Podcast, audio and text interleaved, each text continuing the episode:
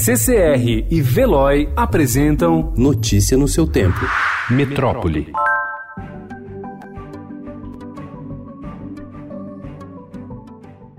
Considerados um dos principais investimentos no combate às enchentes em São Paulo, a Prefeitura vai entregar até o fim do ano menos piscinões do que havia prometido. No início da gestão João Dória e Bruno Covas, era prevista a construção de 19 reservatórios na capital, mas só 13 devem ficar prontos no prazo. Em nota, a Prefeitura diz que ao fim do mandato, a cidade terá 54,1 piscinões a mais do que antes.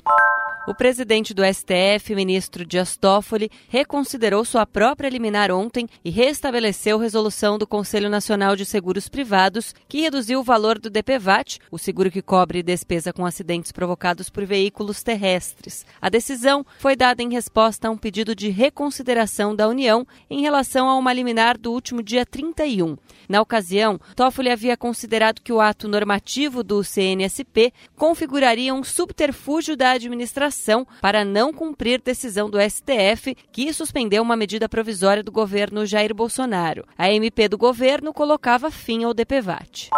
Minas Gerais apura elo de cerveja e doença misteriosa. A Polícia Civil de Minas apura uma doença ainda não identificada, que matou uma pessoa e mantém outras sete internadas em hospitais da capital mineira e da região metropolitana de Belo Horizonte. O Ministério da Saúde foi acionado e atua junto às autoridades de vigilância sanitária de Minas nas investigações sobre possíveis causas. Nos oito casos, o diagnóstico é de insuficiência renal aguda e alterações neurológicas graves.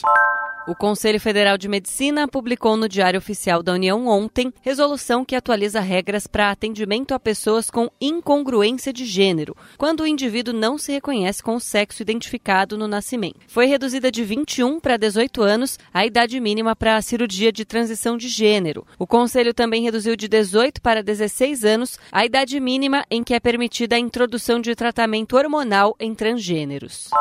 Depois de passar cinco dias perdida na floresta amazônica e outros cinco internada em um hospital no município de Santana, a 24 quilômetros de Macapá, Ana Vitória Soares, de quatro anos, retornou nesta quarta-feira para sua casa na comunidade ribeirinha Maniva, que fica em uma das ilhas do município de Afuá, na divisa entre o Amapá e o Pará. Notícia no seu tempo. Oferecimento CCR e Veloy.